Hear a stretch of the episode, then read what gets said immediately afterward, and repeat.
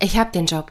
Allerdings muss ich tatsächlich jede zweite Woche für drei Tage nach München, kommt Thomas freudestrahlend nach Hause. Nicht dein Ernst. Entgeistert schaut Marina ihn an. Dass ich nicht vollständig ins Homeoffice kann, war doch klar, erklärt Thomas ihr. Außerdem bin ich dann doch in Summe viel mehr zu Hause und kann dich unterstützen. Der letzte Satz war besänftigend gemeint, erzeugt bei Marina jedoch das Gegenteil. Klar, weil ich ja auch voll überfordert bin. Danke. Danke, dass du mich unterstützt bei meinem Haushalt und meinen Kindern, sagt sie sarkastisch. Ey, was soll das denn jetzt? Ich. Ach egal, ich sag den Job ab mit der Begründung, meine Frau erlaubt's mir nicht. Thomas ist irritiert und wütend. Als würdest du den Job absagen, ruft Marina Thomas hinterher, der gerade in die Küche verschwindet. Thomas geht zurück, schaut sie an. Ihr Blick ist feindselig. Würdest du das wirklich wollen? fragt er ernst. Du hättest ja wenigstens erstmal mit mir Rücksprache halten können, erwidert Marina. Ich hol die Kinder ab, sagt Thomas nur, bevor er sich seine Jacke schnappt und geht. Als die Tür ins Schloss fällt, lässt die Anspannung nach. Marina sagt enttäuscht in sich zusammen. Sie widmet sich wieder der Wäsche. Plötzlich kommen ihr die Tränen. Was ist bloß passiert? Mein Name ist Jennifer Angersbach. Ich bin personenzentrierte Beraterin und Paartherapeutin. Ich arbeite in eigener Praxis in Unna und biete auch Online-Termine an, nicht erst seit Corona. So wie Marina und Thomas geht es vielen Paaren, die zu mir in die Praxis kommen. Mal weniger stark, mal stärker ausgeprägt. Aber eines haben alle gemeinsam. Es fühlt sich nicht mehr wie ein Miteinander an, eher wie ein Gegeneinander, ein Kampf teilweise ein Kampf um Macht. Warum? Ich erkläre es gerne hier am Beispiel von Marina und Thomas. Marina kann sich nicht mal mehr für Thomas freuen. Die Verletzungen und Enttäuschungen der vergangenen Jahre sitzen zu tief.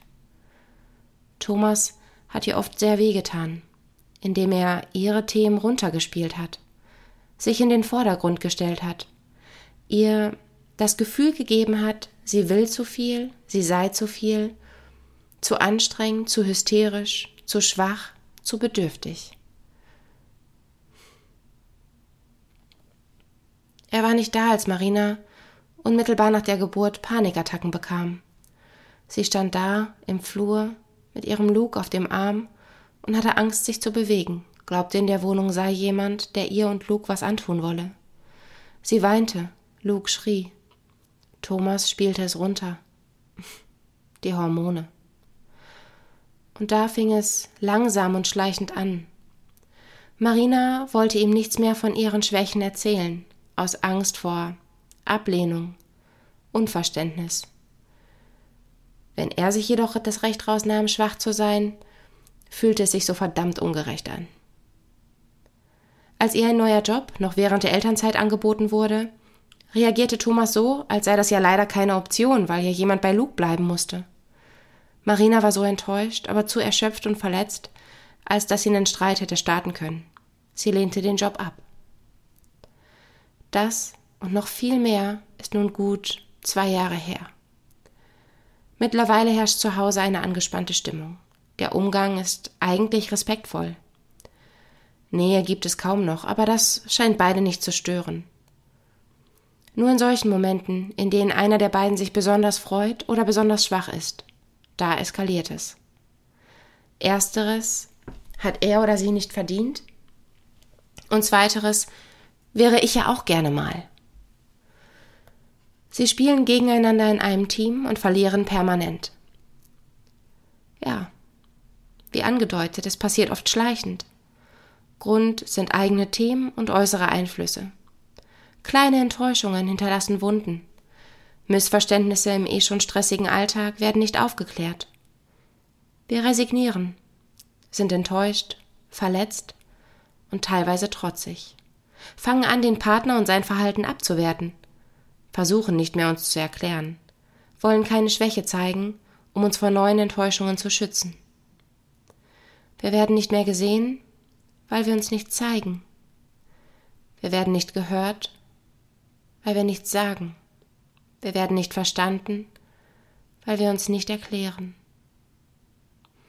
Und wenn wir es dann doch tun und uns dann niemand sieht, hört und versteht, fühlen wir uns bestätigt.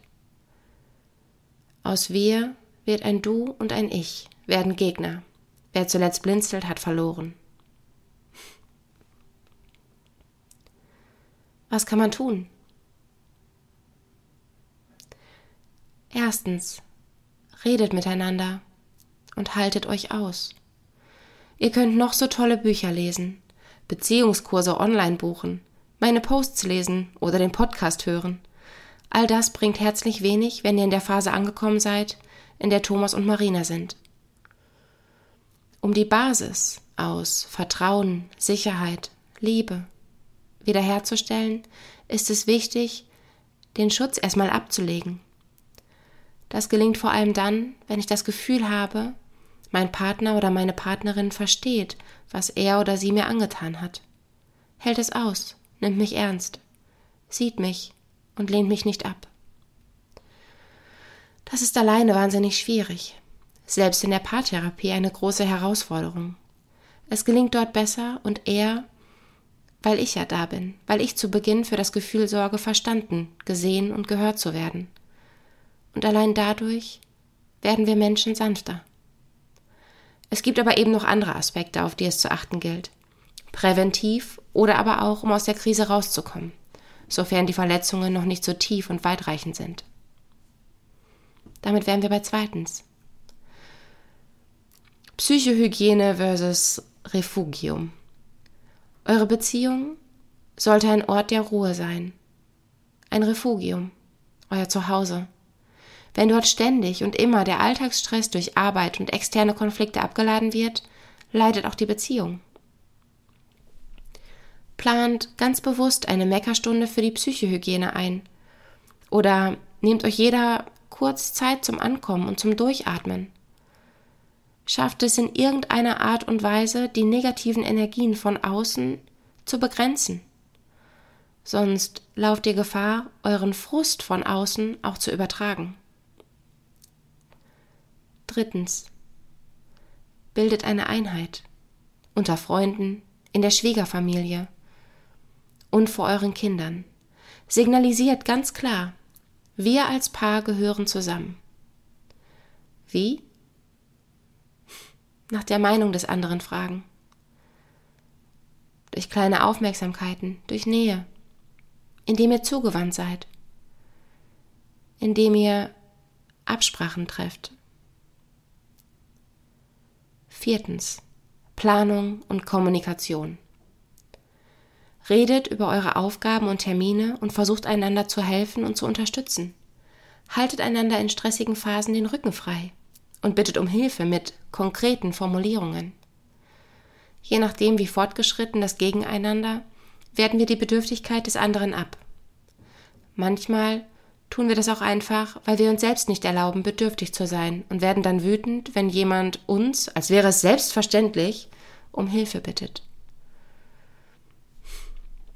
Gleichzeitig ist es bei diesem Muster so, dass es uns dann umso schwerer fällt, um Unterstützung zu bitten,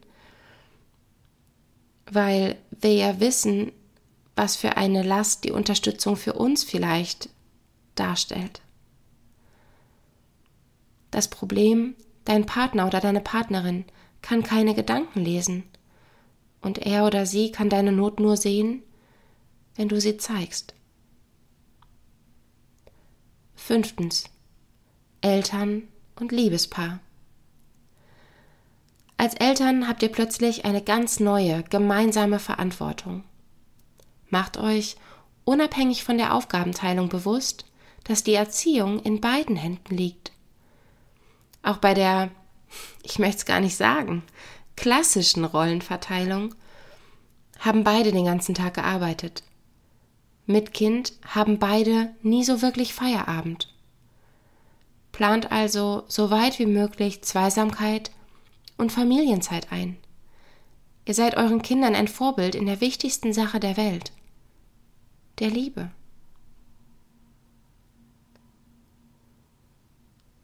Diesmal kein Fazit.